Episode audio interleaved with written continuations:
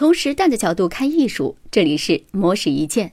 郝景芳是知名科幻作家，曾凭借小说《北京折叠》成为第二个荣获雨果文学奖的中国人。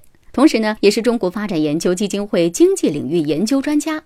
最近，他在自媒体平台上分享了自己对于年轻人逆商发展的看法，表示年轻人之所以逆商不够，是因为他们所接受的快乐教育只教会随心所欲。却没教会如何变得优秀。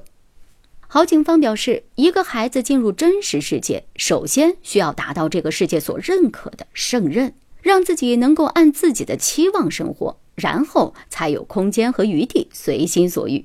如果把快乐与学习对立起来，实际上混淆了不受约束的快乐和自我满意的快乐。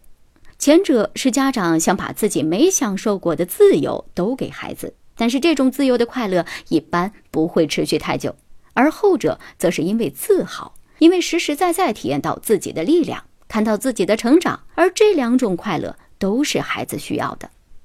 郝景芳建议家长们不必低估孩子自身成长的力量，因为每个孩子身体里与生俱来都有自豪，家长需要做的就是看见他，保护他，让他发芽，让孩子感受到自己被相信。也会学着相信自己，期许更好的自己，就不会把努力当做快乐的敌人。在这样的快乐教育当中，家长也可以带着相信和期许进行批评和管教，而非充满挑剔和嫌弃。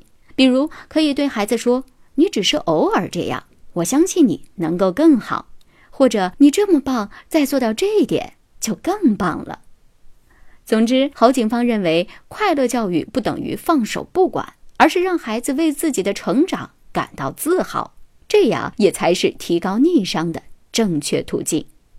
以上内容由模式意见整理，希望能对您有所启发。模式意见每晚九点准时更新。